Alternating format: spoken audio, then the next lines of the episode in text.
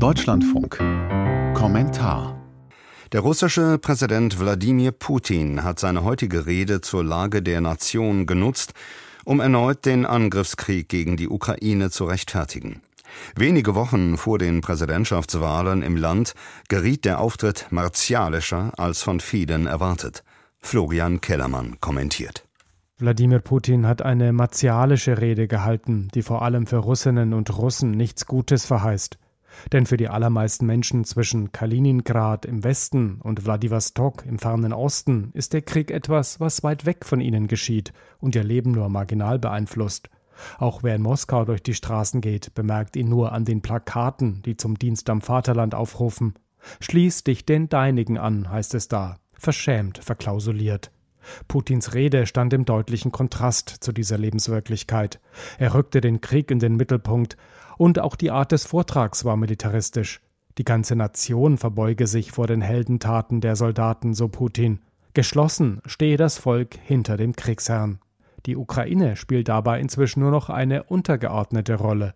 Längst befindet sich Russland für Putin in einer globalen Auseinandersetzung mit dem Westen. Der wolle Russland zu einem dahinsiechenden Territorium degradieren, so seine absurde Behauptung.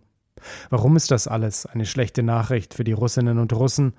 Weil ihr Präsident sie ganz offenbar auf immer größere Opfer vorbereitet, die sie für den Krieg bringen sollen. Nicht wenige Kommentatoren hatten eine andere Rede erwartet. Im März sind Präsidentschaftswahlen.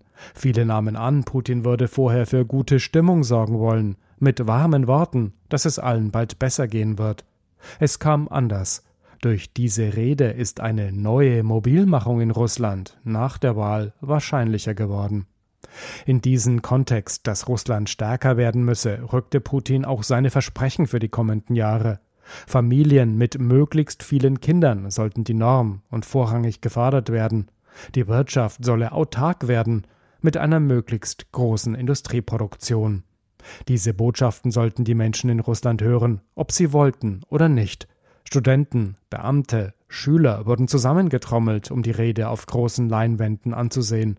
In den großen Städten flimmerte Putin riesig von Reklamebildschirmen.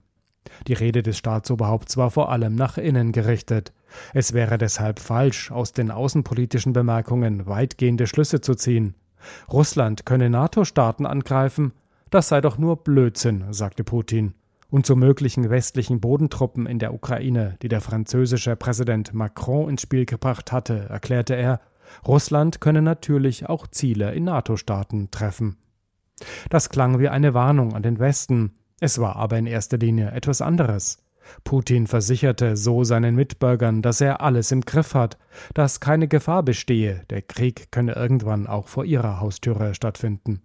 Und auch wenn das richtig ist, mit Ausnahme einiger Grenzregionen, die Folgen des Kriegs werden die Russinnen und Russen immer deutlicher spüren.